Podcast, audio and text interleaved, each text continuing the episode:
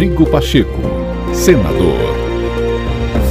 Olá, começa agora mais um podcast do senador Rodrigo Pacheco. Acompanhe as principais ações do presidente do Congresso Nacional. Congresso Nacional promulgou nesta terça-feira a emenda constitucional 117, que destina 5% dos recursos do fundo partidário para candidaturas eleitorais femininas no Brasil. Além disso, anistia partidos que descumpriram as cotas para mulheres e candidatos negros nos últimos anos. O presidente do Congresso Nacional destacou a luta da bancada feminina pela aprovação da matéria no parlamento. Rodrigo Pacheco defendeu a representatividade das mulheres na disputa política política em um sistema eleitoral mais republicano e democrático. Essa é uma maneira concreta e efetiva de apoiar a viabilidade eleitoral de mulheres que se apresentam à disputa política. Na medida que aumenta a sua competitividade, sem fragilizar o princípio da soberania popular, isto é, da soberania do eleitor fundamento da República consagrado no parágrafo único do artigo 1 da Constituição.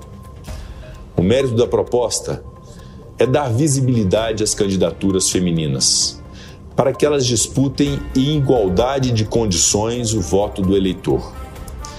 Faz isso preservando a autonomia dos partidos políticos, pois determina que o critério de distribuição entre as candidaturas femininas deve ser realizado de acordo com a discricionariedade dos órgãos de direção partidária e com o teor dos estatutos dos partidos políticos. A emenda constitucional também determina a aplicação do mínimo de 5% dos recursos do fundo partidário na criação e na manutenção de programas de promoção e difusão da participação política das mulheres. Para finalizar, a emenda prevê que o montante de recursos não usados com a finalidade prevista em anos eleitorais anteriores seja assegurado a esta mesma finalidade em eleições subsequentes. Todos nós esperamos que a nova emenda à Constituição possa cumprir seu nobre objetivo de incentivar mais candidaturas de mulheres a cargos eletivos que ela possa aumentar a competitividade dessas candidaturas no jogo republicano e democrático das eleições.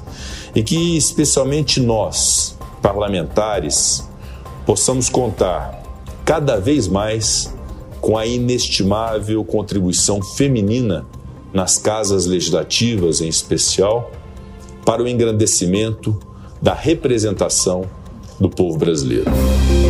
Rodrigo Pacheco, senador.